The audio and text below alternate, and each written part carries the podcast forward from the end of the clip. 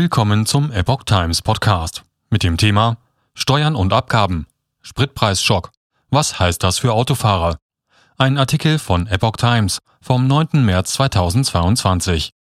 Nie zuvor sind die Spritpreise so stark gestiegen wie derzeit. Wie kommen sie zustande? Wie stark profitiert der Staat? Und wie liegen die Preise im historischen Vergleich? Der Krieg in der Ukraine treibt die Spritpreise in nie gekannte Höhen. In nur einer Woche hat sich Diesel um fast 40 Cent verteuert, wie der ADAC am Mittwoch mitteilte. Im bundesweiten Tagesdurchschnitt des Dienstags kostete der Kraftstoff 2,150 Euro pro Liter. Super i10 legte auf Wochensicht um 27,6 Cent auf 2,103 Euro zu. Der nächste Preissprung zeichnete sich am Mittwoch bereits ab. Doch was treibt die Preise? Wie liegen sie im historischen Vergleich? Wie stark profitiert der Staat? Und wie gehen andere Länder mit dem Spritpreisschock um? Wie setzt sich der Spritpreis zusammen? Ein großer Teil sind Steuern und Abgaben.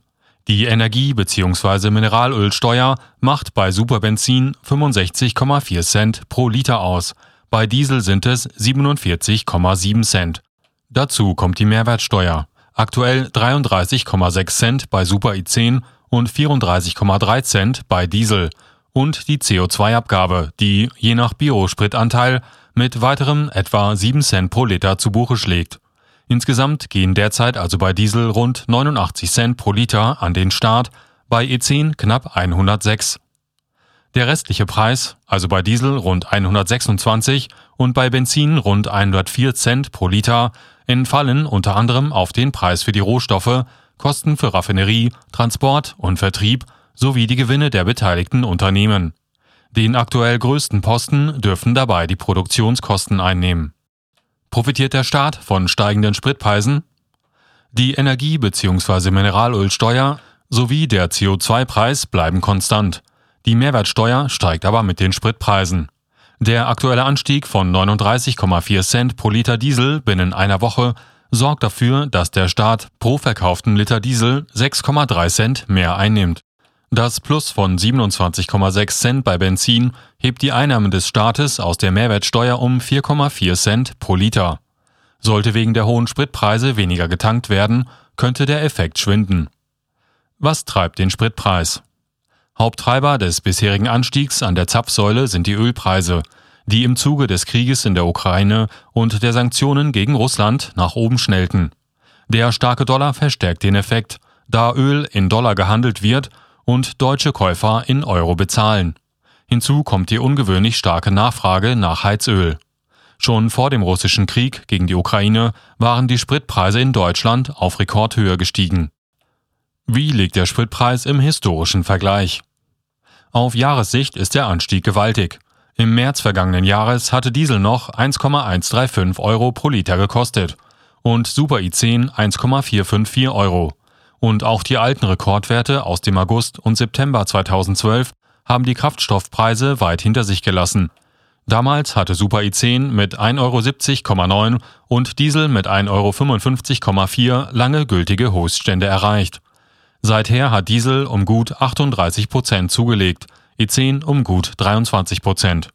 Das ist deutlich mehr als der allgemeine Anstieg der Verbraucherpreise. Vom September 2012 bis Januar 2022 betrug dieser laut Statistischem Bundesamt 14,4 Prozent. Wie hart trifft es Autofahrer? Jeder gefahrene Kilometer wird für Besitzer von Verbrennungsmotoren derzeit teurer. Bei einem typischen Benzin-Pkw mit rund 10.500 Kilometern pro Jahr und 8 Litern Verbrauch auf 100 Kilometern macht der Unterschied zwischen den Preisen des März 2021 und den aktuellen Werten aufs Jahr gesehen 545 Euro aus. Bei einem typischen Diesel mit rund 20.000 Kilometern im Jahr und 6 Litern Verbrauch wären es sogar 1.002 Euro. Wie steht es in der Debatte um Entlastungen der Autofahrer? Gefordert werden derzeit unter anderem Senkungen von Mehrwert- und Mineralölsteuern und weitere Verbesserungen bei der Pendlerpauschale. Letztere wurde bereits vor kurzem im Zuge des Entlastungspakets frühzeitig angehoben.